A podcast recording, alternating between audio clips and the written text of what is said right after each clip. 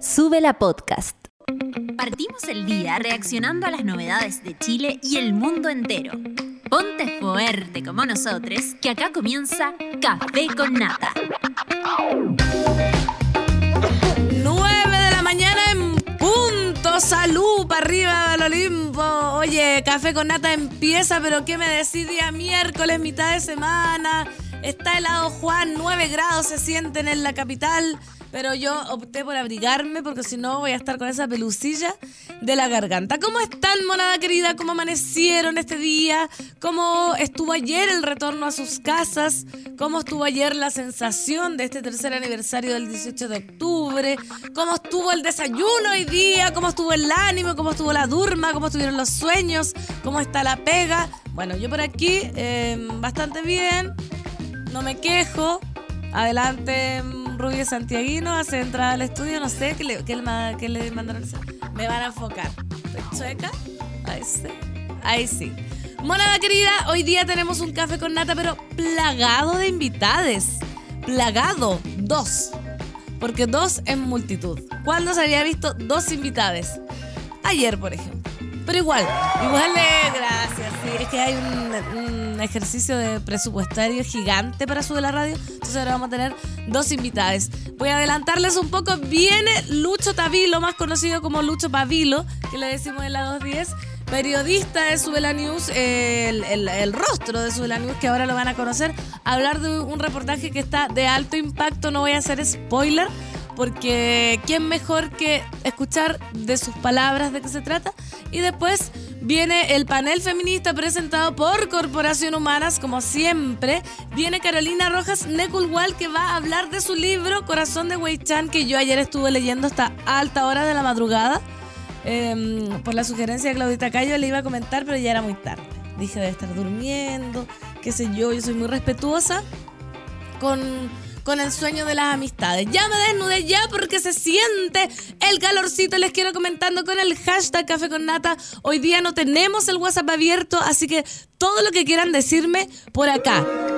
Sí, bobo, yo también. Pero es que, ¿sabes qué? Estamos apremiados de tiempo apremiados de tiempo, así que hashtag café con los leo con temperatura, desayuno, impresiones de ayer. Hoy día en la mañana yo prendí la TV y ya estaba hablando Monsalve de, de las cifras, que también las vamos a revisar en los titulares, pero voy, voy porque sí, porque ayer fue un día especialmente acontecido, pero bueno, ¿cuándo no?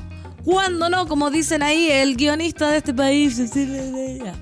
Pero lo dicen porque es cierto, no se dice por decir. Voy con los titulares monadas del acontecer nacional e internacional, porque el mundo no para.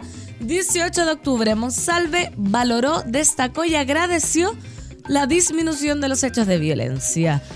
En comparación con el 2021, se redujeron en un 68% los saqueos, hubo 15 y los cuarteles de policías atacados fueron solo 4 versus los 13 del año pasado.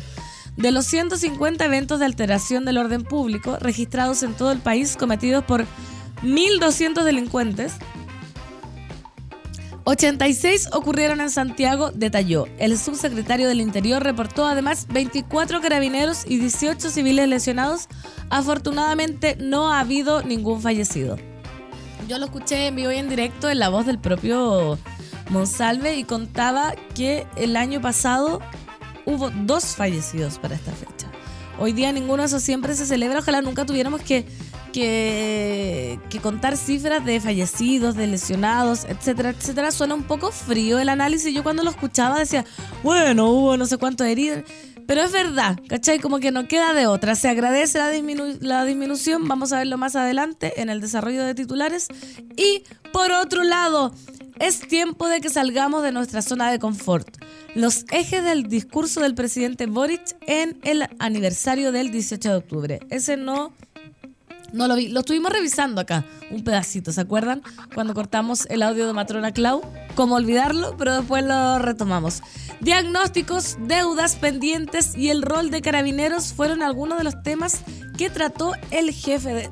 perdón, el jefe de Estado. Es que la alergia. Por otro lado, avanza la reposición del voto obligatorio. Pasó a la sala del Senado. La Comisión de Constitución aprobó la iniciativa con unanimidad y la despachó a su eventual último trámite legislativo. De momento, la obligatoriedad sería restituida como principio, pues las sanciones, procedimientos y excepciones deberán establecerse mediante una ley paralela. Yo nunca me he tenido que exculpar de votar.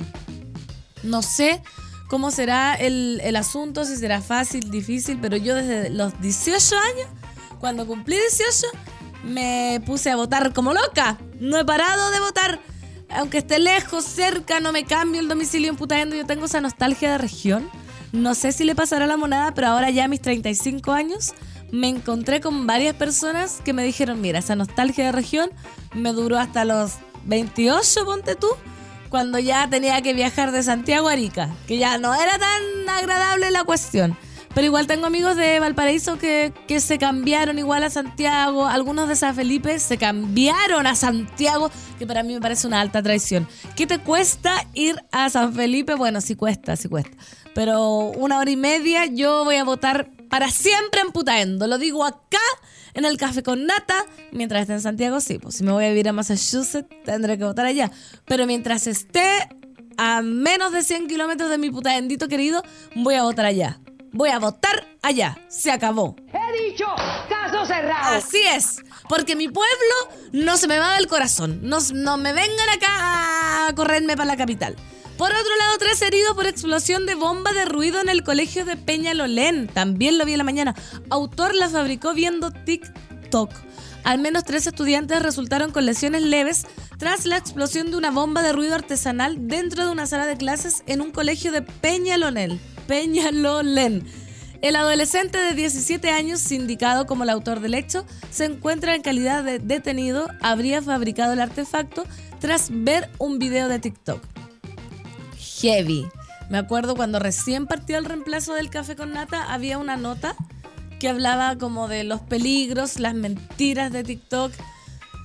Y vaya, vaya, vaya, los desafíos de TikTok altura de miras para las redes sociales. Monada querida, paso al Twitter con el hashtag Café con Nata cuando ya ha subido apenas 0 grados la temperatura. Se me había actualizado mal. 9 grados seguimos. Hoy día se esperan 21 grados. Es como el día más bajo.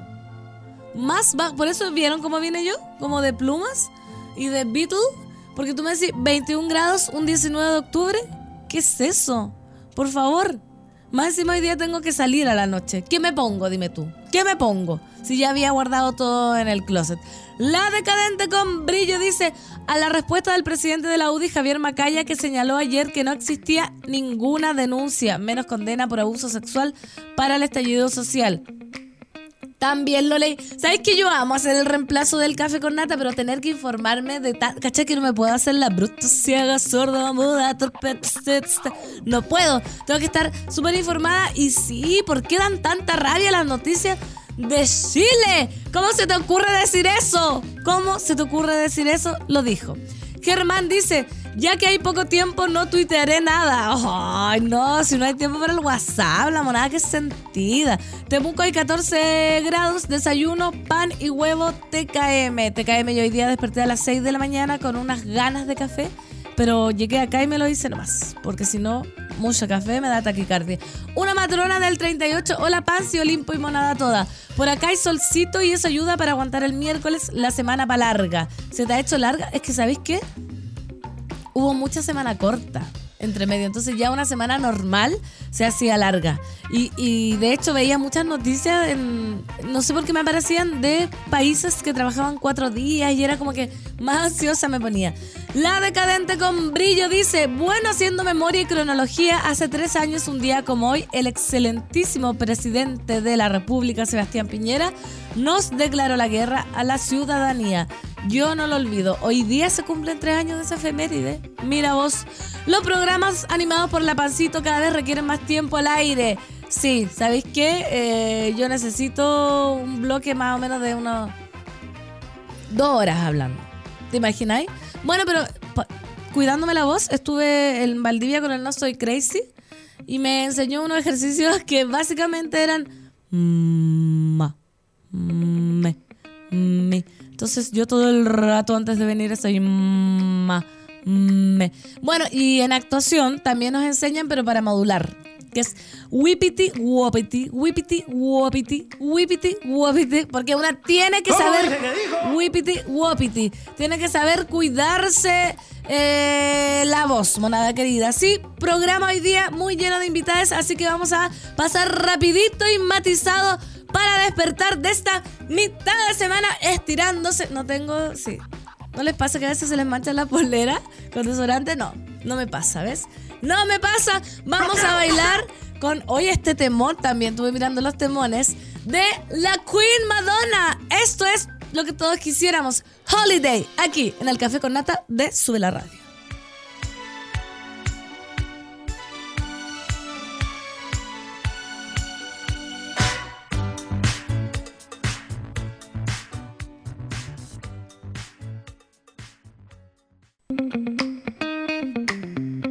Nata.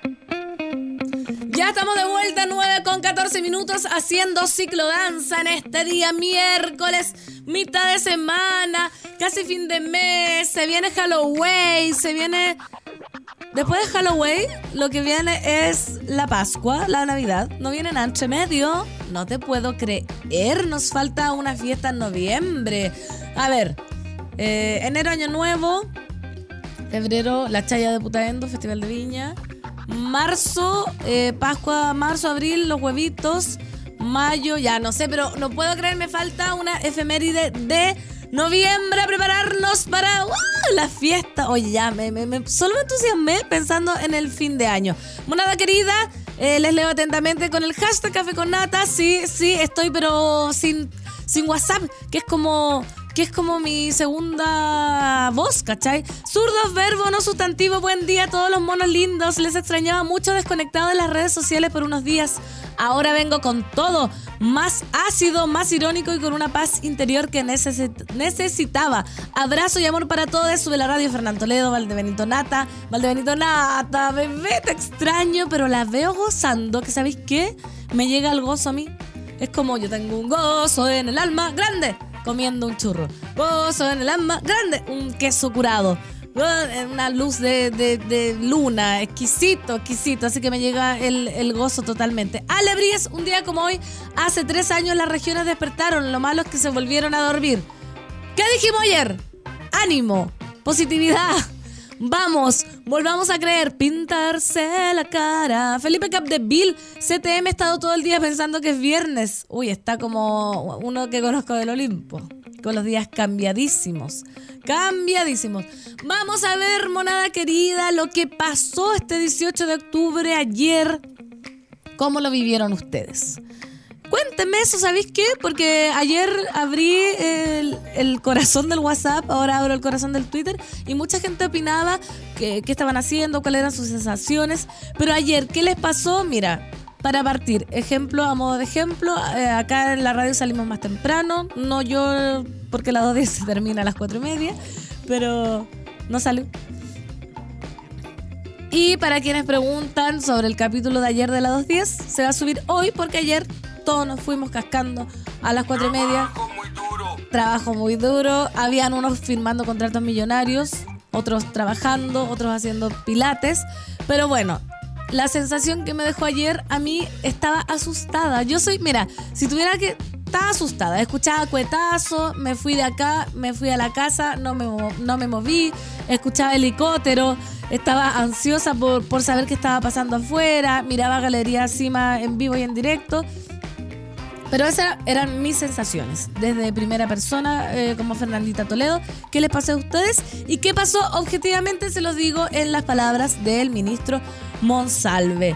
Porque el subsecretario del Interior, Manuel Monsalve, entregó la mañana de este miércoles un nuevo balance de lo que fueron los disturbios registrados la pasada jornada en el marco del tercer aniversario del estallido social, resaltando que hubo bajas en cifras como saqueos, y ataques a policía respecto al 18 o del 2021.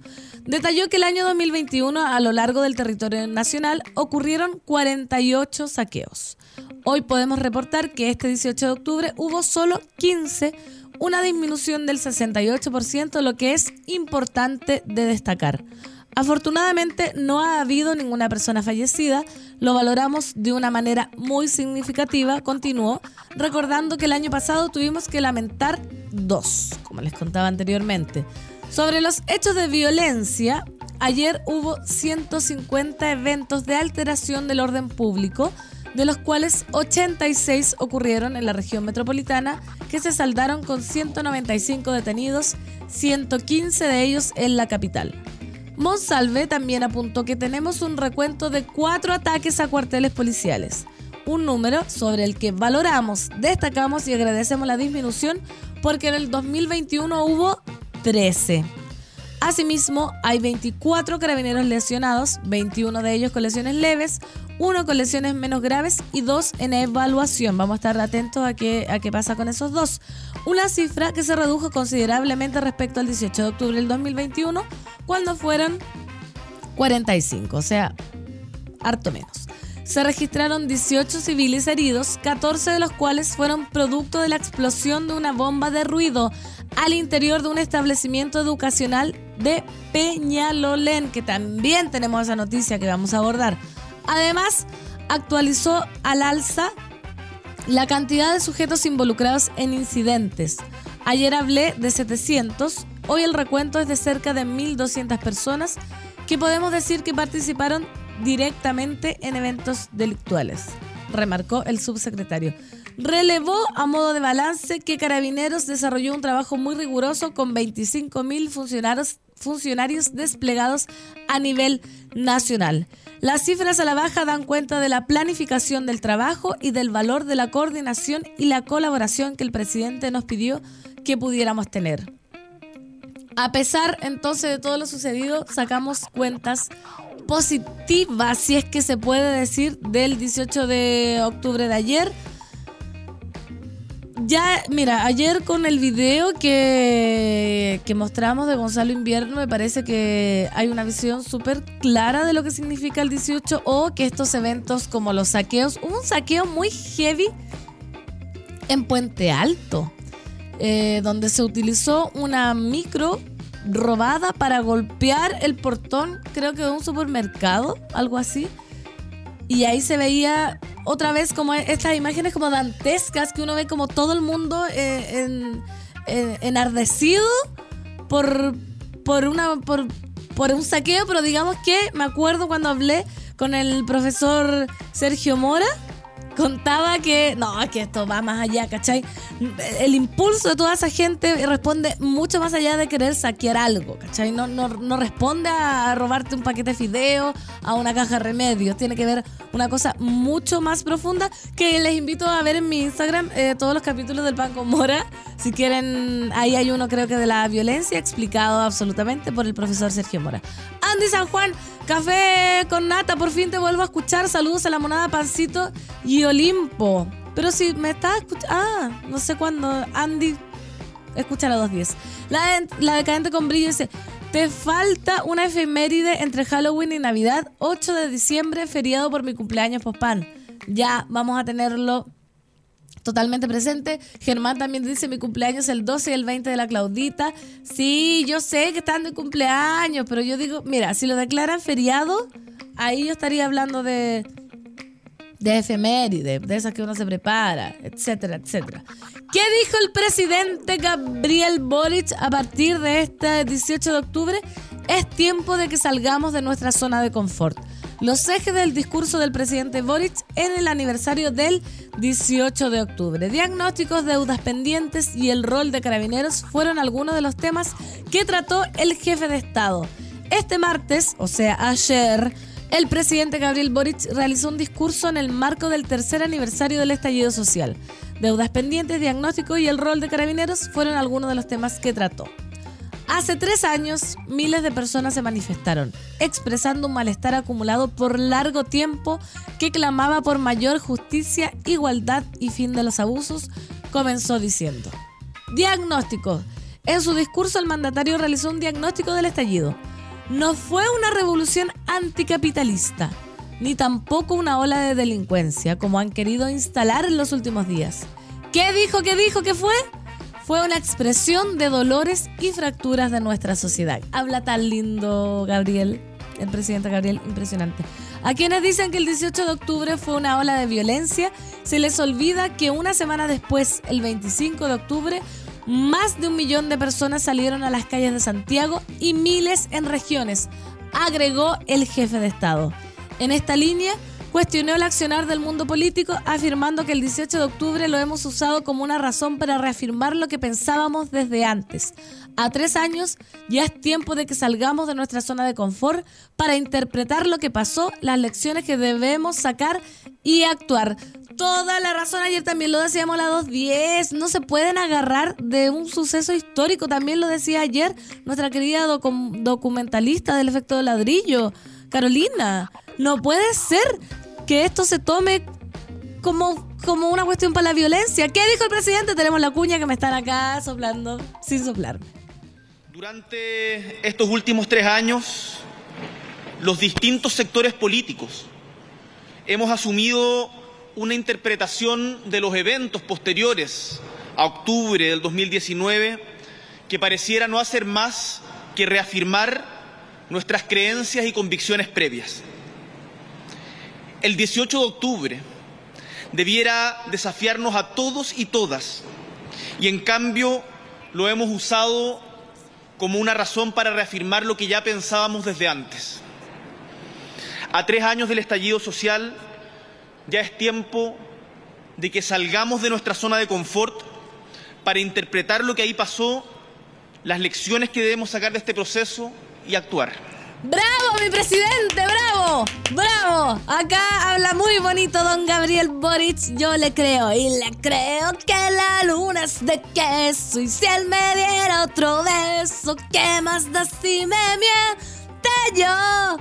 ¡Le creo!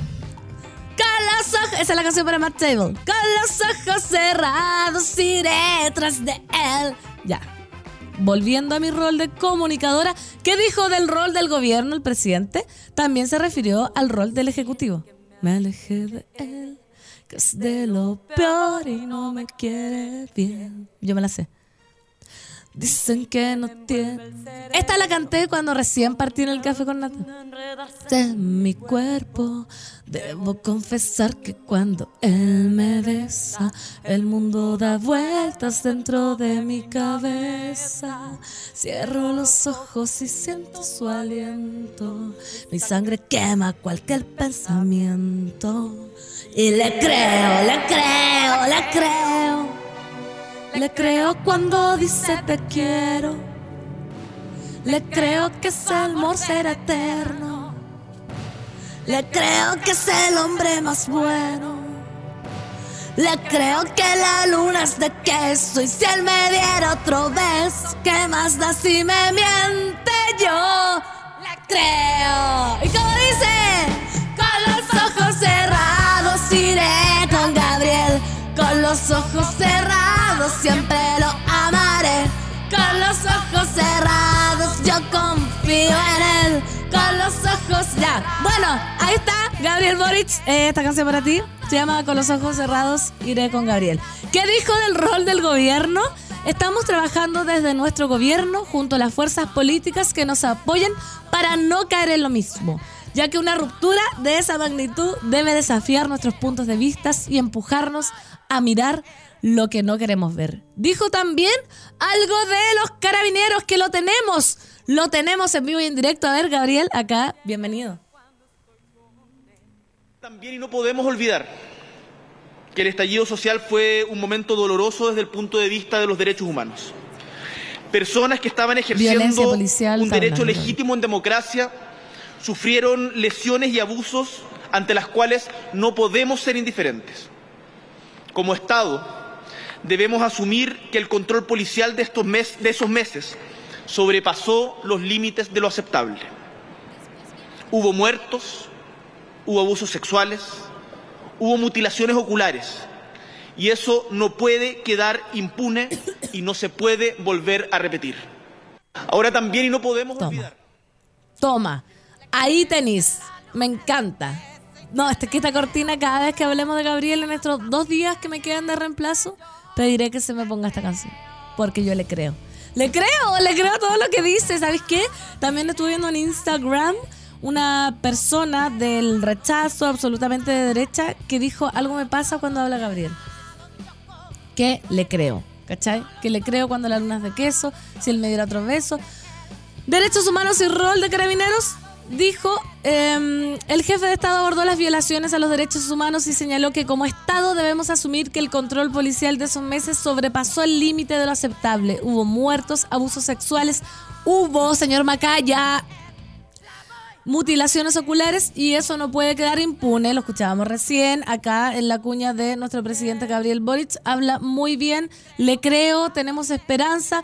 En ese sentido, el mandatario instó a su sector a ser más categóricos que nadie en, en poner dique a estas conductas, a enfrentarlas sin complejos, denunciarlas y castigarlas. La protesta social no puede ser sinónimo de violencia. ¿Sabéis qué?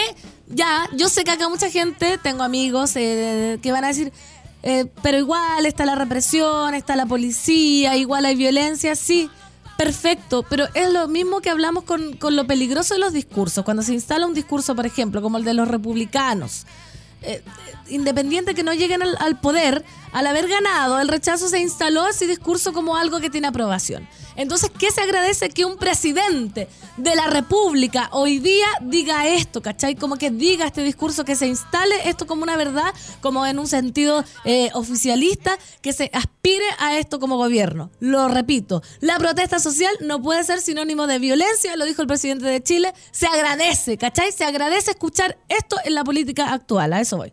Finalmente, salgo del Maicao, sostuvo que las violaciones a los derechos humanos no son aceptables y a la vez Carabineros cuenta con todo nuestro respaldo para combatir la delincuencia y asegurar el orden público, ya que no hay dicotomía entre ambas posiciones. Te queremos, Gabriel. Te queremos con los ojos cerrados. Iré detrás de él y ya son las... Ah, no. Seguimos porque sí. Tenemos, hoy día estamos con el programa vuelto. Porque como viene Lucho Pavilo, yo estaba acostumbrada a irme a las 9 con 28, pero no. Vamos a seguir. Leo Twitter, zurdo verbo no sustantivo. Yo le creo al presidente Boric. Con los ojos cerrados iré con Gabriel. Wow, me encanta. Por favor, presidente, ojalá le llegue este, esta humilde interpretación. Debemos avanzar en las garantías de nuestros derechos fundamentales que avancen en la investigación, verdad, justicia y garantía de no repetición. Sí, por favor, no olvidemos a los que nos pudimos enfrentar, cabres. Imagínate hubiese salido el otro, el innombrable, el rubio, cara de nenuco. ¿Qué habría pasado? Por favor, Gabrielito necesita nuestro apoyo.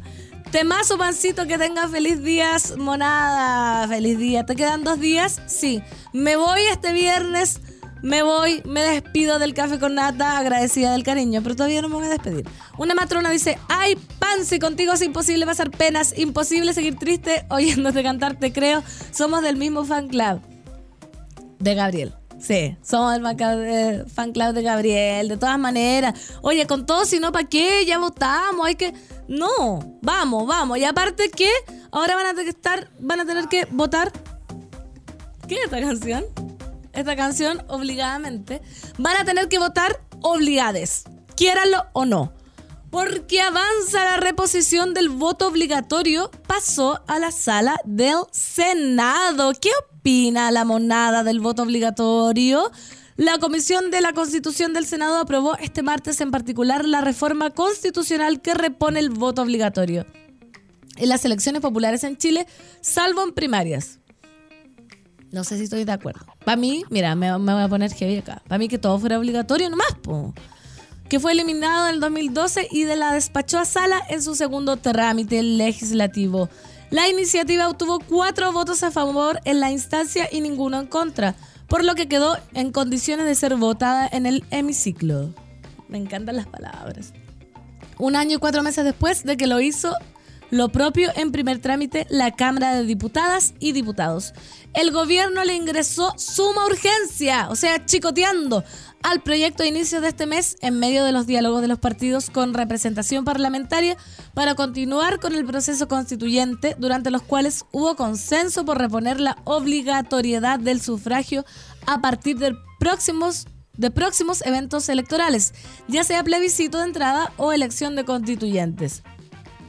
Yo estoy muy de acuerdo con esto, porque no estoy dispuesta a vivir otra vez en una ilusión y que cuando todo Chile salga a votar yo me dé cuenta que era ahí, la de al ladito, la minoría. Prefiero saberlo de antes. De hecho, los senadores de C. Matías Walker y Jimena Rincón advirtieron que no estaban dispuestos a avanzar en las negociaciones si no se cumple aquel aspecto. Hemos dado un paso histórico reponiendo el voto obligatorio de la Constitución en todas las elecciones, sin excepciones, porque creemos en una sociedad de derechos y deberes con más participación democrática.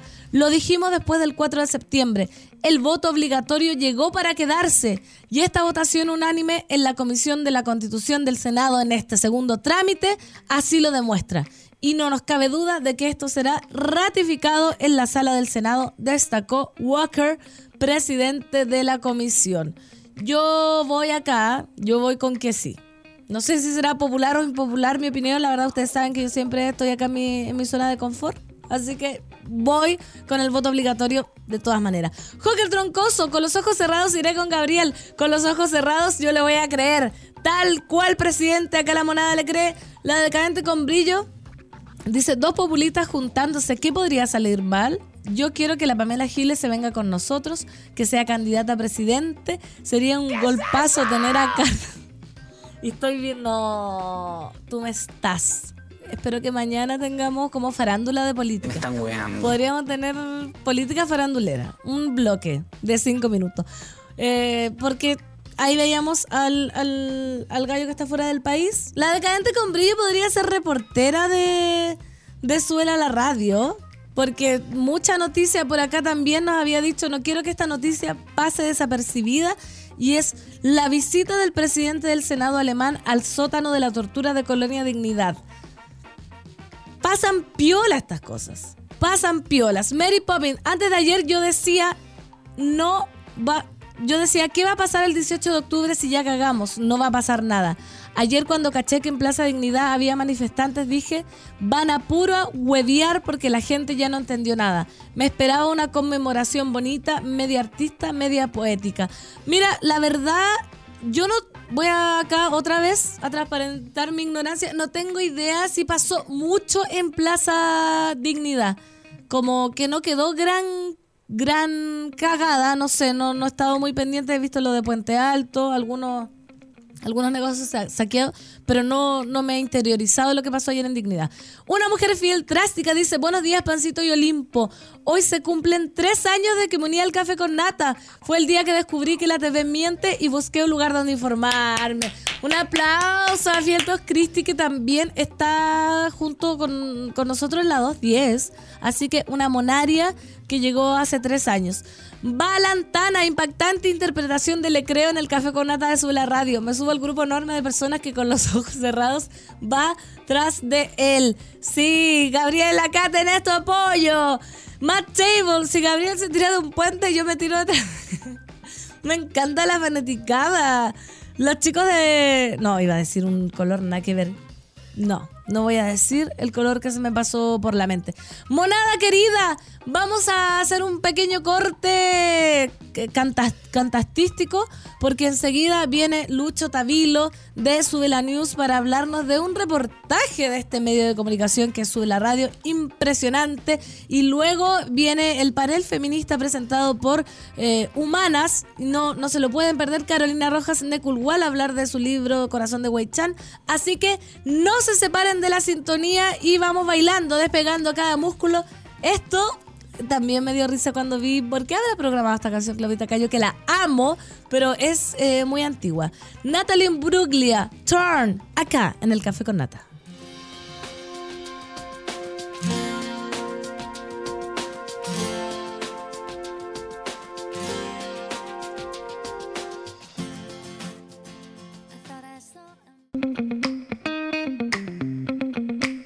Con Nata.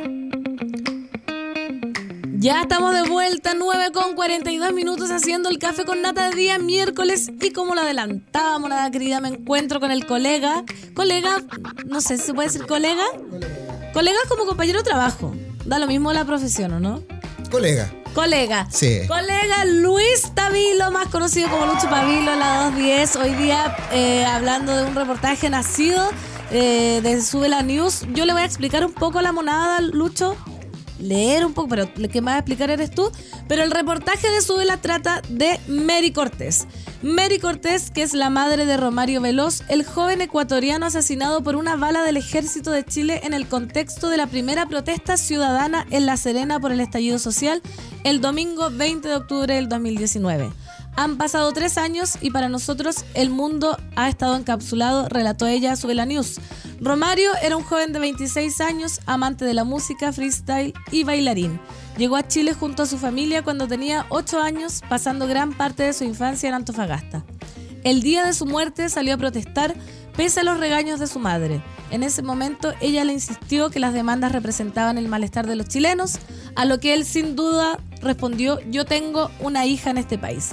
No sé si a la monada eh, se acordó de este caso. Eh, estuvo eh, muy, muy pendiente la gente en los medios. Y Lucho, recordar el caso junto contigo, explícalo un poco. ¿Qué significó para ti este reportaje, etcétera? sí, un, relato súper duro, súper potente y triste, porque Mary Cortés, la madre de, de Romario, una mujer que ha tenido una lucha eh, incansable por, justicia. Eh, recordemos que el caso de su hijo es uno de los primeros fallecidos en el contexto del estallido social. Eh, y eso demuestra un poco esta, este manto de, injusticia que, se ha mantenido ya por, por tres años. una mujer que en la última hora ha vuelto a hablar eh, y ha dicho cosas bastante eh, potentes eh, en relación a que ella insiste en que su hijo lo mataron por ser negro, ¿ya? Él es un, era un, como mencionaste, un afroecuatoriano de, de 26 años, padre de, una hija, y, como leías en el, en el comienzo, él salió a protestar el primer día de, protestas en, La Serena. Recordemos que acá en Santiago fue el 18 de octubre, pero en general en regiones... Eh, el 19-20. El 19-20. Eh, y él eh, salió a, marchar, a protestar, principalmente motivado por su hija. y evidentemente nadie espera que, tu hijo salga a protestar y, termine de regreso en un ataúd. Eh, es un relato súper potente eh, y que en general se, habla poco, ya que es de región. Eh, lamentablemente el centralismo ahí nos come, pero Mary Cortés quiso conversar con nosotros en el contexto de, estos tres años del estallido social.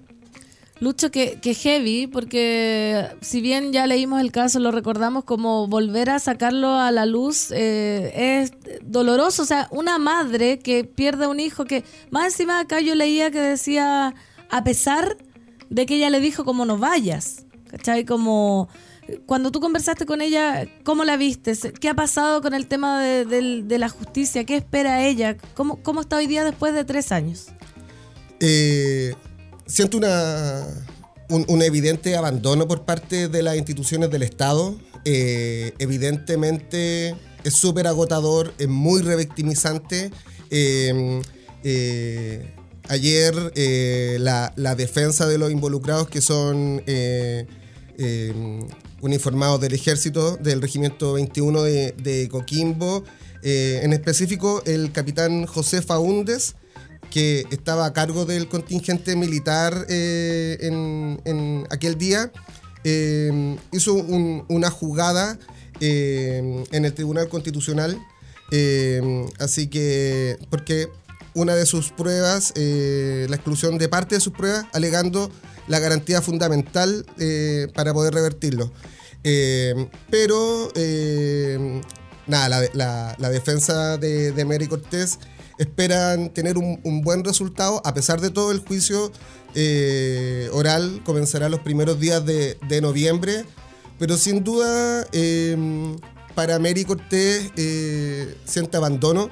Eh, en, la entrevista aparece también en un momento que ella se reunió con em, la ministra de Defensa, Maya Fernández, esperando una cierta empatía, esperando eh, evidentemente con esta nueva administración, con, con- con el gobierno de Gabriel Boric, pero sin embargo no, no obtuvo buenos resultados tras esa reunión.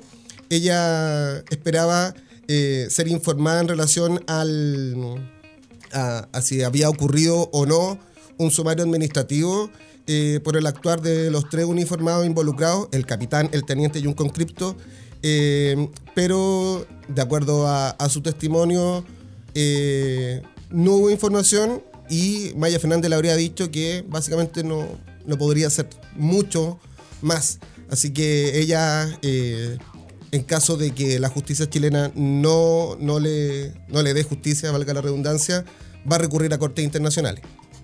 Qué heavy, Lucho. Para recordar un poco el caso, él estaba protestando, le llegó una bala En el abdomen. en el abdomen. que atravesó su cuerpo y hubo dos heridos en la misma, en la misma jornada. Eh, esto ocurrió en, en La Serena y él fallece eh, en, una plaza que hoy lleva su nombre, la, la Plaza Romario Veloz, a unos 280 metros del, del mall eh, de, aquella ciudad.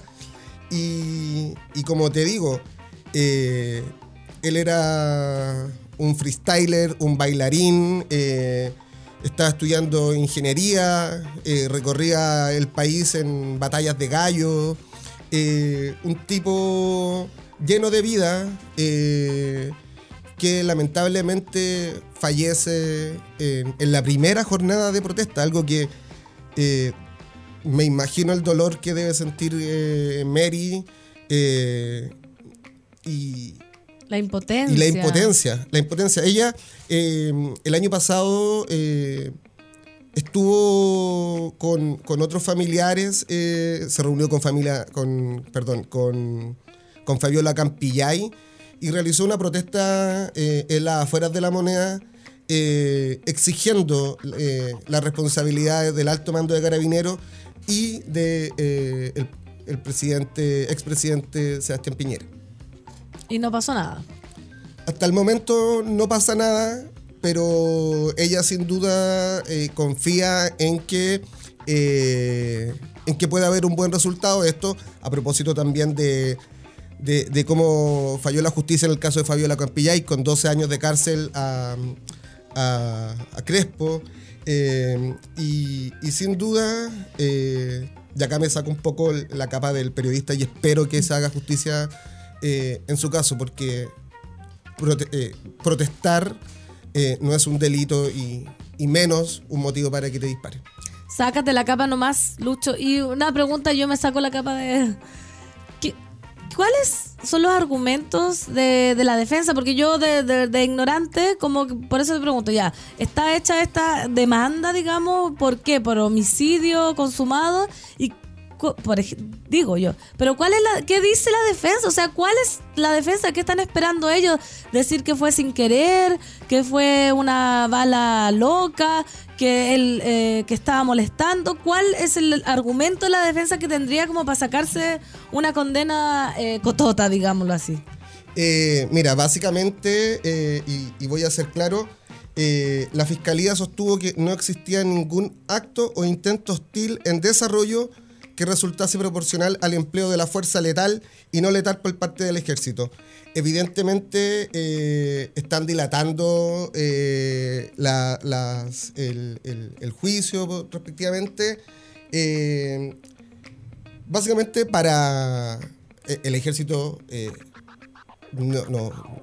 Y aquí nuevamente me voy a O sea, sacar. saca de la capa, te guardo la capa.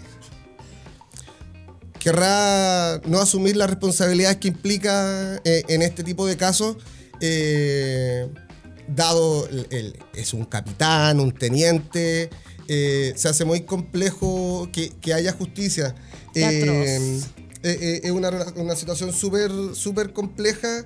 eh, que, que hay un dato bien importante que, que- que lo mencionamos con una fotografía también. Ella se, se reunió con, con la mamá de George Floyd en Estados Unidos en el contexto de, reuniones con eh, familiares de víctimas de agentes del Estado.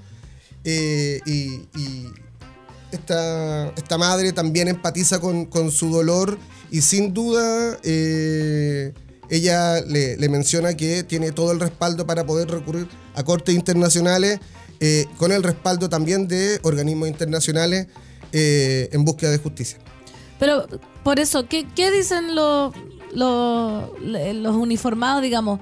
¿Por qué, ¿Por qué murió Romario en, en la versión de ellos? ¿Cachai? Como le dispararon directamente a él, como a- o, ellos dicen, no, ¿sabéis qué?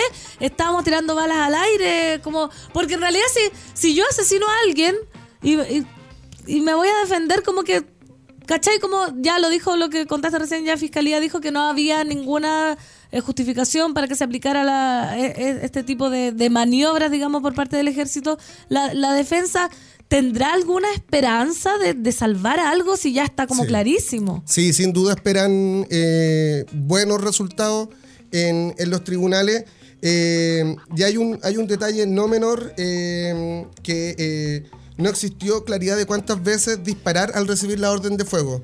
Eh, y eso marca también eh, cómo va, de- debería eh, desarrollarse este juicio que, insisto, eh, Mary Cortés eh, espera que, que, se, que la justicia falle a su favor. Eh, hay, hay mucha actuar negligente por parte de los militares en, en- específico. Se desconocían, por ejemplo, cuántos proyectiles de salva tenían en sus armas. Recordar que militares no está apto para el control del orden público. Entonces, nada, son eh, una serie de, de, de- hechos que terminan con el fallecimiento de Romario Veloz, eh, uno de los primeros fallecidos, insisto, del, del estallido social. Lucho, entonces ya para ir, nos queda un minuto para ir despidiéndote y recomendarle a la gente que lea esta nota en Subela News. Finalmente, palabra del cierre, para ti como periodista, ¿cómo, cómo fue hacer esta entrevista como tan dolorosa con, con la madre de, Romario? ¿Estás acostumbrado o...? No, no, no, no. O sea, yo siempre me emociono eh, porque quienes hemos perdido familiares o, o- o personas cercanas, evidentemente nos duele, nos duele este tipo de conversaciones. No es fácil conversar eh, con una madre que perdió una parte importante de su vida. eh, y bueno, tú has hablado aquí también en la radio cuando hablas de, de- de- de la muerte en general. Eh, y, y nunca es fácil, nunca es agradable. y, y sinceramente le envío un. No solo a, a Mary Cortés, sino que a todos los familiares y todas las familiares de, de víctimas de- del estallido social que, que difícilmente van a. No, no van a tener a sus familiares de vuelta nunca, pero espero que la justicia falle a favor para que hayan garantías de, de justicia y, y- y no reparación. Gracias, Lucho. Importantísimas palabras al cierre. Monada querida, entonces invitadísimas a leer el artículo. Está ya disponible en subela.cl con el impecable trabajo de nuestro periodista Lucho Tavilo. Y nosotros nos vamos a una pausa de canción porque enseguida viene el panel feminista y esto es Javiera Parra y los Imposibles. Maldita primavera aquí en el. Café con Nata. Temón. más o menos así. Vino blanco, noche y viejas canciones. Y se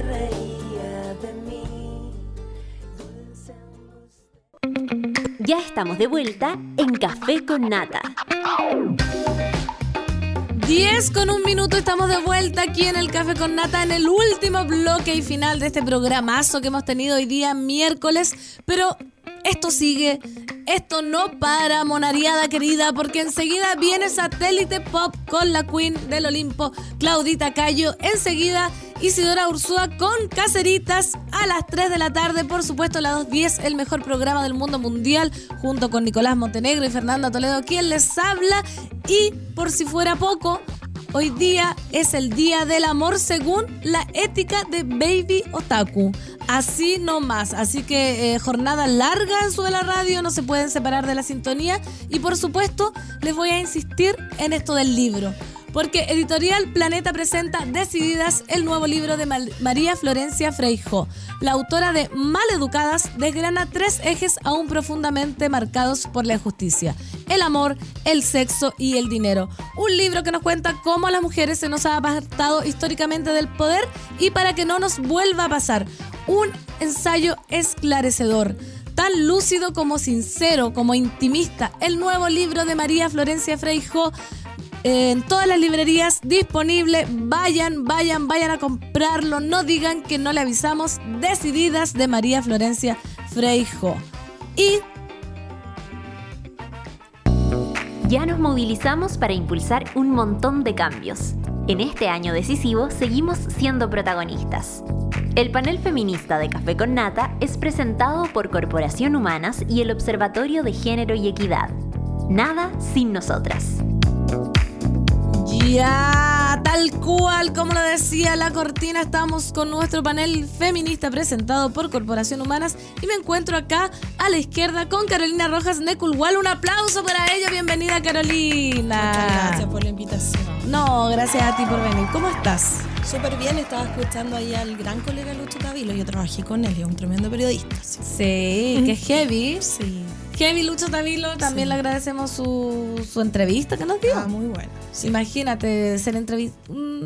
¿Qué, ¿Qué se siente ser entrevistada tú que en general estás en el rol de entrevistadora? Eh, raro. ¿Sí? Sí, no, uno como está acostumbrado a estar ahí, ¿no es cierto? Detrás de la historia y todo. No, de, de- de pronto nos toca estar acá y también entretenido un poco para poder visibilizar las cosas que, que- que los periodistas hacemos, las historias que seguimos. ¿Viste? Y de eso vamos a hablar porque vamos a sacar el jugo, le voy a contar a la monada. ¿Por qué nos visita Carolina? Porque ya está disponible en librerías Corazón de Wei Chan, que podemos mostrarlo ahí, Sí, de la periodista acá. Carolina Rojas Necuwal, donde ella narra las más diversas historias de resistencia de un grupo de mujeres mapuche. Madres, abuelas, machis, protectoras del bosque, esposas. Estas historias le permiten al lector conocer los crudos, dolorosos y emocionantes relatos de un grupo de mujeres que de distintas maneras hoy defienden el libre desarrollo de su identidad indígena. Carola, Carolina, ¿cómo te gustaría que te dijera para...? Eh, me llamo Carolina, pero todo el mundo me dice Carola. Mira, a mí me nació decirte Carola. Tengo cara de Carola. Patudísima, patudísima, así como al tiro. ya. Carola. Carola. Entonces, eh, hablemos al tiro, metamos al tiro en- Sí, en, el ojo del huracán. Hablemos de el no lugar. Escribes, eh, sí, al tiro nomás. Escribes este libro transparentando que tu segundo apellido es mapuche, que tú eres mapuche. Eh, de hecho, en el libro lo firmas, a diferencia de mucha gente, Sí. con tus dos apellidos. Ya, pero también dijiste en un minuto que, que te sentiste como a- ajena, ¿cachai? Como de, de- de- de- del no lugar que se llama. Cuéntanos un poco por qué decidiste eh, escribir desde, desde este espacio. Eh, no fue idea mía, eh, fue Ah. idea de, le voy a echar la culpa a mi editor, que es el Diego González, que es un tremendo editor, y le mando muchos saludos.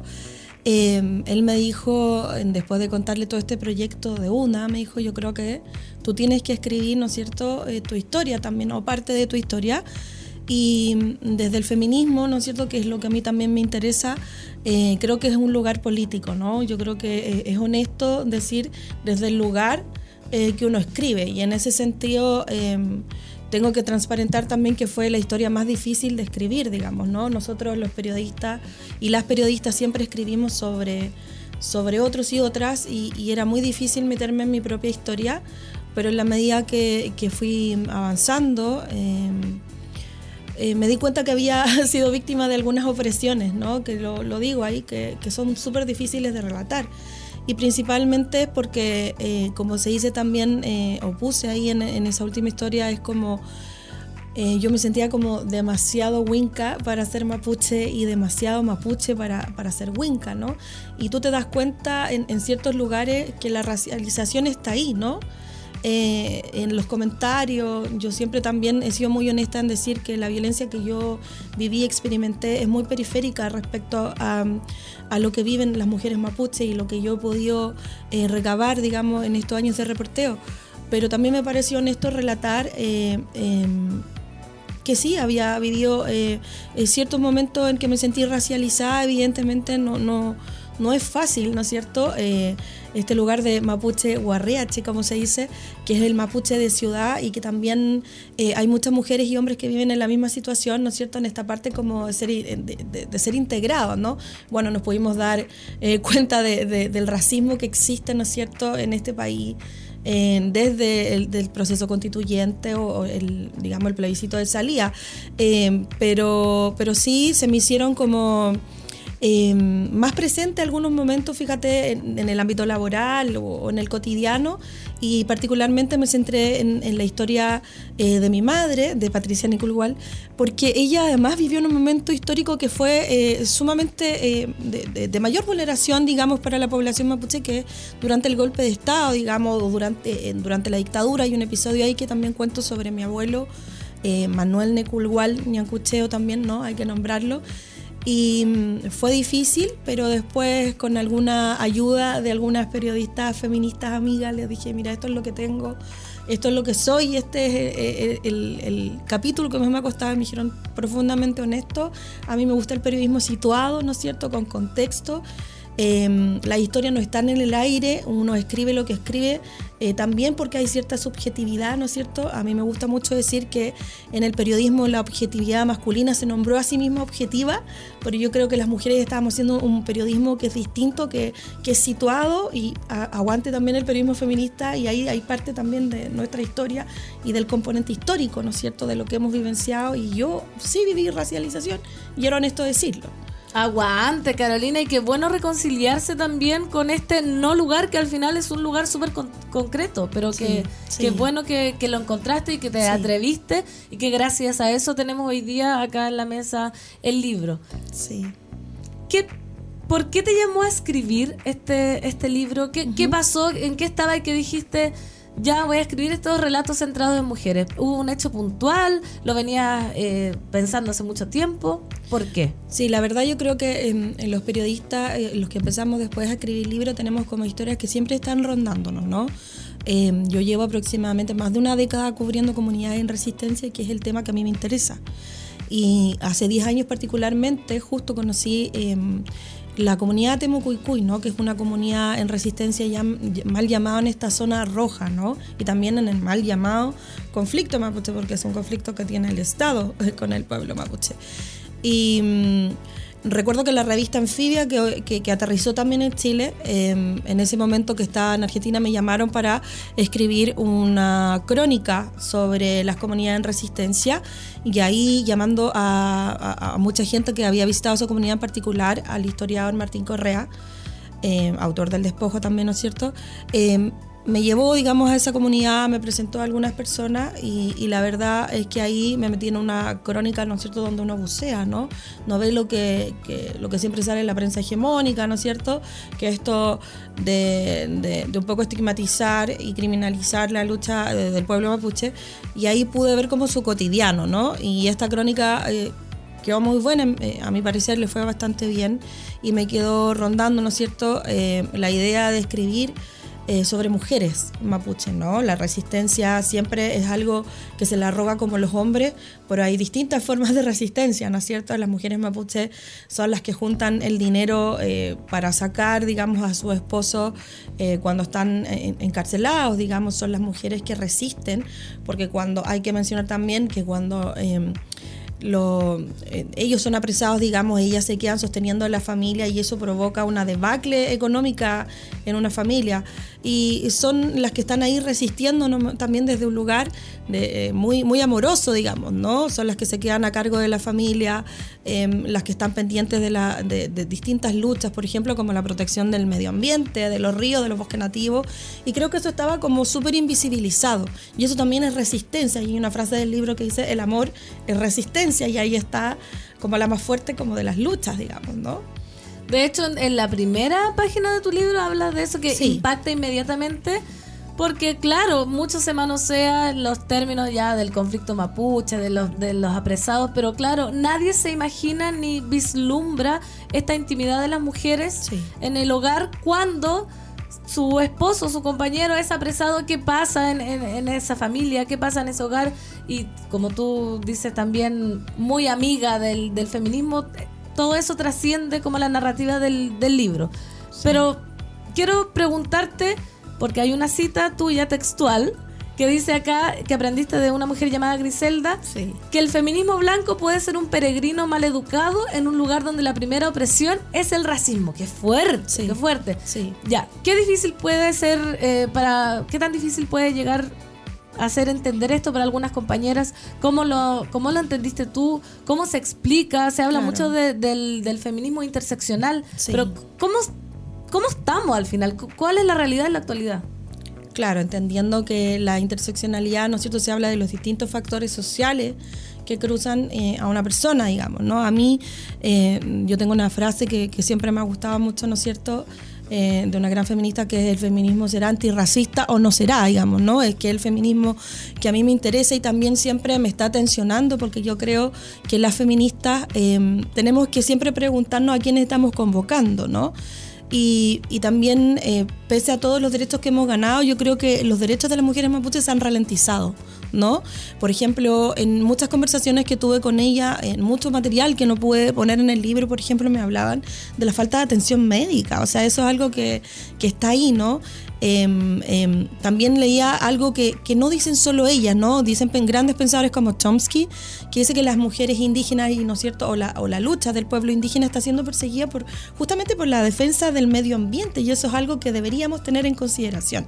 Y en ese sentido, desde el feminismo hay muchas mujeres, ¿no es cierto?, que están luchando por la protección de la vida. Em, por eso está eh, la Machi Millaray Huichalaf, que, que, que la menciono también, ¿no es cierto?, las hermanas Ñancul, protectoras del bosque nativo. Pero sí también eh, muchas veces escucha, oye, eh, la pregunta de las mapuches son o no feministas, eh, desde, ¿desde qué feminismo? ¿no? Desde el feminismo blanco, yo no puedo llegar, ¿no es cierto?, con un discurso en un lugar donde la primera opresión es el racismo, digamos, ¿no? La lucha, la primera lucha de ellas es por la vida, porque no le maten un hijo. Y yo creo que las feministas desde ahí la- estamos tensionando también esos lugares, ¿no es cierto?, Eh, con historias en territorio visibilizando este tipo de situaciones, ¿no? Desde la red de periodistas feministas que también formo parte y le mando saludos a muchas de las amigas y están escuchando esta entrevista, siempre hablamos de ese periodismo situado, como te comenté, ¿no? A mí me interesa esas historias, ¿no? Eh, el, qué está pasando con las mujeres mapuche y tensionar ese lugar, como te digo, porque eh, uno no puede llegar, ¿no es cierto?, Eh, de- de- desde un lugar privilegiado, por cierto, que también eh, lo aclaro en el libro, porque eh, eh, es importante aclararlo, ¿no? Eh, y decir, oye, acá hay feminismo, ustedes son feministas en su lucha. No, yo creo que ellas, muchas no se sienten feministas, otras sí, digamos, ¿no? Y las que no se sienten feministas y, y sin darse cuenta son feministas antes de, de entender como la palabra, digamos, ¿no? Eso, porque Sí. llegar con un término y con una teoría como acuñada por gente Claro. o mujeres con privilegio es re fácil, pero Sí. porque también en tu libro nombras que hay- algunas no les gusta Sí, llamarse feministas. Sí. A pesar de, de, de que sí lo son, ¿o no? Claro, claro. Y, y- y, compañera, para, para leer hay que tener tiempo, ¿no? Que es lo que siempre también le digo a las compañeras feministas. Y, y en ese sentido, yo creo que no hay nada más feminista que la lucha por el medio ambiente también, ¿no? Por la vida.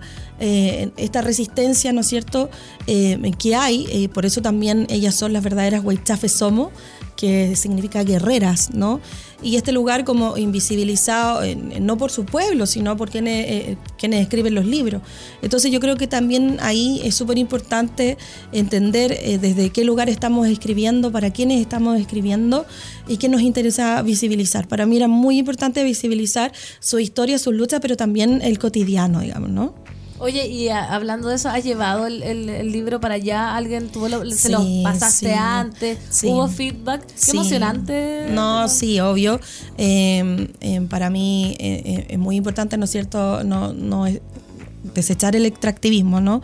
Esto que tenemos un poco los periodistas que vamos a lugares, sacamos historia Y y, no- nos vamos. No es que nos tengamos que hacer cargo, pero sí, por ejemplo, podemos solucionarlos con, con una eh, con un seguimiento de historias, ¿no? Eh, yo creo que em, las comunidades mapuche en resistencia o el conflicto que tiene el Estado con el pueblo mapuche necesita una mejor cobertura, ¿no? Yo una vez escuché a Pedro Cayuqueo que decía que que por ejemplo en Estados Unidos a ningún editor se le ocurriría mandar al Medio Oriente a alguien, algún periodista o periodista que eh, eh, mujer que no tuviera conocimiento sobre el tema, digamos, pero acá cualquier periodista cubre sobre el tema, ¿no? Y tú lo puedes ver como hablábamos de la prensa hegemónica, la criminal- criminalización que existe, ¿no es cierto?, sobre una lucha que evidentemente eh, tiene esta eh, pueden haber fragmentaciones como todas las culturas, digamos, pero lo que se ha dedicado en general la prensa hegemónica es a criminalizarla, digamos, ¿no? Nosotros podemos ver todo el tiempo estas portadas, rebando el robo de madera, etcétera y todo. Y aquí eh, lo importante también es esclarecer cuál es la verdad histórica, quién, quién, quién la habla, quién la escribe, ¿no? Y en ese sentido para mí era muy importante que ellas hablaran, ¿no? No me gusta el término de darle voz a los sin voz porque me parece un término muy clasista, pero quería dejarlas que ellas hablaran y en ese sentido su historia me, me- me fueron, fue como un hilo de memoria, ¿no? Eh, en el que eh, hablaban también de su vida, de saberes. Lo más difícil, justamente por lo que me preguntaste, era que hablaran de ellas, porque como ellas dicen, mi lucha es colectiva, me cuesta hablar de mí. Eso fue lo más difícil, pero una vez que se vieron como eh, con sus historias plasmadas, estaban súper emocionadas. Eh, las que han podido leerlo, porque son muchos libros los que hay que mandar. Vamos a hacer una presentación también allá porque se la merecen.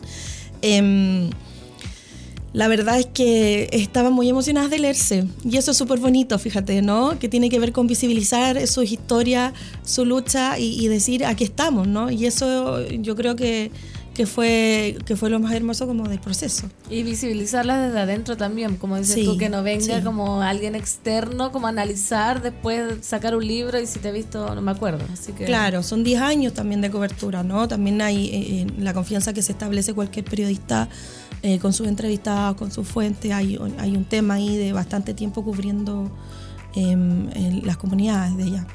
Carola, otro tema que se aborda en el libro también que es eh, muy fuerte es de la infancia, de la infancia mapuche. Eh, acá, eh, acá mismo en el Café con Nata hemos hablado con Onésima Riquelme, defensora de los derechos humanos y sobre todo de la red por la infancia mapuche. Sí. Ella defendió y cuenta en el libro que es el caso que más se, se habla, que es el de Michael Palacios, el niño que sobrevivió el día que asesinaron a Camilo, Catir- a Camilo Claro. Catrillanca. Tú también dices una parte de- del libro que, que los niños mapuches no ríen, como, como Sí. que...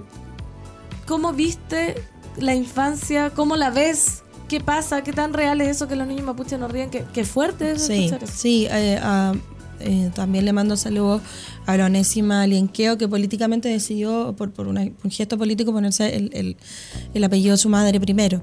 Eh, ONU es total, ¿no? Tiene un trabajo de muchos años con la infancia, eh, pero también me parecía que era hora de que hablara de ella, ¿no? De, de- de lo que había pasado y una de las historias que a ella la toca más fuerte es justamente esta, ¿no?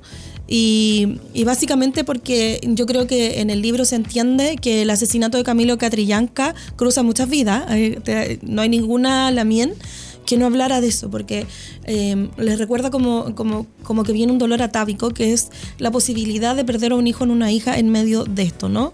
En la medida que van creciendo, en la medida eh, que van eh, llegando los allanamientos, digamos, y ellos van creciendo, digamos, mirando toda esta violencia.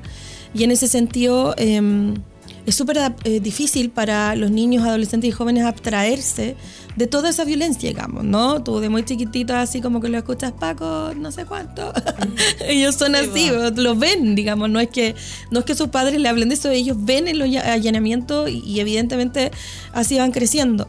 Y, y si bien eh, hay situaciones en todo esto muy dolorosas, y, y este caso en particular, porque además él, eh, eh, él queda muy mal después de esta situación en términos de, de que no se habló eh, de todo lo que ha vivido él después de cómo tuvo que crecer de golpe y, de lo que vivió también, digamos, eh, de represión. Su familia ha sido muy perseguida, su padre, su tío, digamos, todo... eh, en toda su familia, digamos, él ahora es papá y, y contaba como mucho, en- mucho en, el libro, digamos, cómo le había tocado esta historia eh, de cerca, en términos que se había como involucrado mucho eh, con Michael en, en términos de poder ayudarlo y era súper difícil, eh, porque una vez que tú vives un- una situación de, esa envergadura, digamos, eh, ¿cómo, ¿Cómo puedes rescatar, digamos, a, ese adolescente que ya ha vivenciado tantas situaciones a tan corta edad, digamos, ¿no?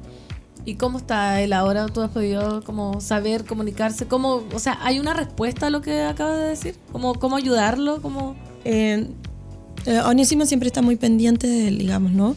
Pero lo, lo que yo he sabido que, que no está bien, digamos, ¿no? Eh, y yo creo que, que- que sería bueno también, ¿no es cierto? Eh, ahora que nos escuchan harto Frita, Sí. actualizar un poco como esa historia. Eh, el caso Catrillanca dejó eh, mucha huella en, en, Temucuicuy también, ¿no?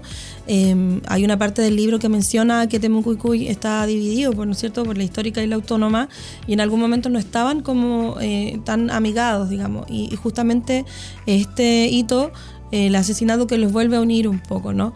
Pero principalmente porque fue súper violento. Imagínate que en algún momento se decía que, hacía, que había sido producto de un enfrentamiento y, y Michael era como el testigo clave de esa situación entendiendo que no había sido así. O sea, imagínate lo que es además ser el testigo clave de una situación que se intenta ocultar, digamos, ¿no? Él, él recibió toda la violencia que te puedas imaginar, pero en su caso no es aislado, ¿no? Allá la hija de, de Camilo Catrillanca, que también la menciono en el libro, que es, Gua- que es Guacolda, ¿no? Lo menciono porque estoy autorizada para mencionar su, mencionar su nombre, digamos. Ella fue em, violentada y apresada el mismo día de su cumpleaños, nueve años, que fue eh, en, en enero del 2021, justamente cuando se estaba haciendo la audiencia del juicio eh, de su padre. Y ahí están las preguntas, ¿no es cierto? ¿Cuántas, cuántas violencias pueden soportar, eh, eh, digamos, mujeres, niñas y, y niños también, que era un tema que me interesaba contar, digamos, ¿no? Qué atroz, Carola. Como, bueno, de todas maneras, eh, la gente tiene que leer este libro porque eh, siempre, y como lo dijiste al principio de la entrevista, parece que este el conflicto, mal llamado conflicto mapuche, Sí, se, ve, llamado. se, se ve desde afuera. No sé si viste notas para una película, que es una película que estrenó Ignacio Agüero, documentalista, que también habla un poco de esto.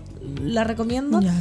Y preguntarte, porque nadie nunca, no sé si algún día podremos recuperarnos de este duelo del 4 de septiembre. ¿Qué sensación te dejó eh, este, este triunfo del rechazo ante la posibilidad real de que no existan escaños reservados ante este discurso de odio que ahora está como instalado como una mayoría? ¿Qué sensación te deja esto a ti?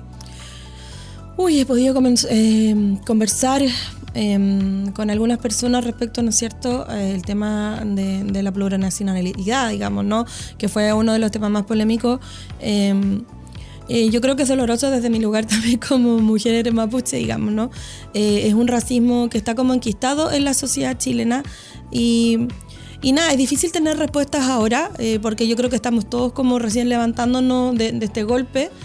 Em, también es algo que, que- no sé cómo responder, digamos, porque no me quiero arrogar como el hablar por, por las mujeres mapuche, un poco por lo que te explicaba, porque allá en algún momento también están eh, quienes no creían en, en- en el, en el proceso, digamos, ¿no? Un poco un poco porque se han sentido traicionados por distintos gobiernos, etcétera, y no se sienten parte como de una institucionalidad, prefieren que la lucha sea de su comunidad, etcétera. Pero la sensación que me queda a mí es como la crónica que escribí para, también para la revista FIBA que se llama Ahora o Nunca, ¿no? Yo creo que es un momento, eh, esperemos que, que que se vaya solucionando, pero yo creo que el, el tema del racismo está tan latente, ¿no?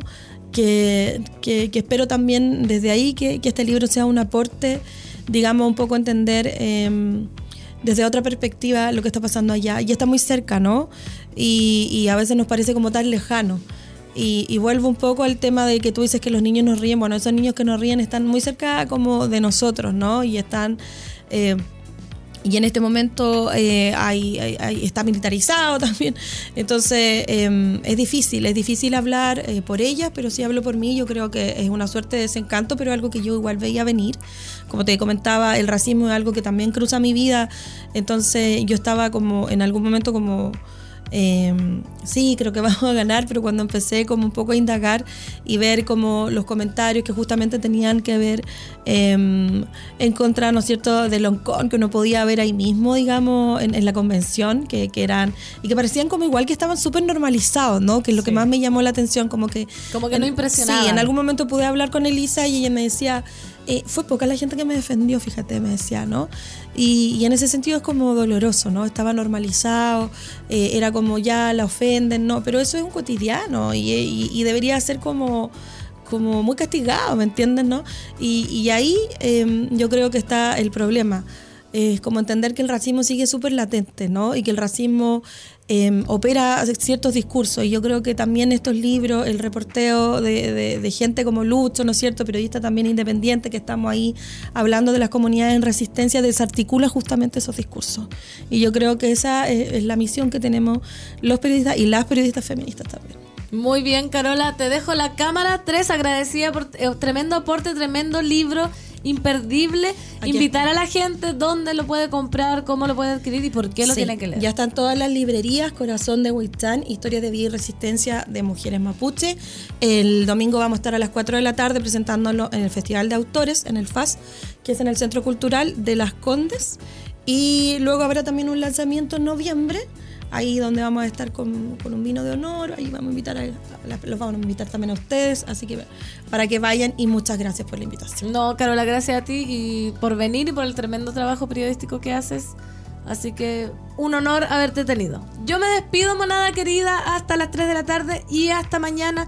No se separen de la sintonía, ya viene Satélite Pop. Así que nos vemos más ratito. Chao, chao. Adiós. Ya nos movilizamos para impulsar un montón de cambios. En este año decisivo seguimos siendo protagonistas. El panel feminista de Café con Nata fue presentado por Corporación Humanas y el Observatorio de Género y Equidad. Nada sin nosotras.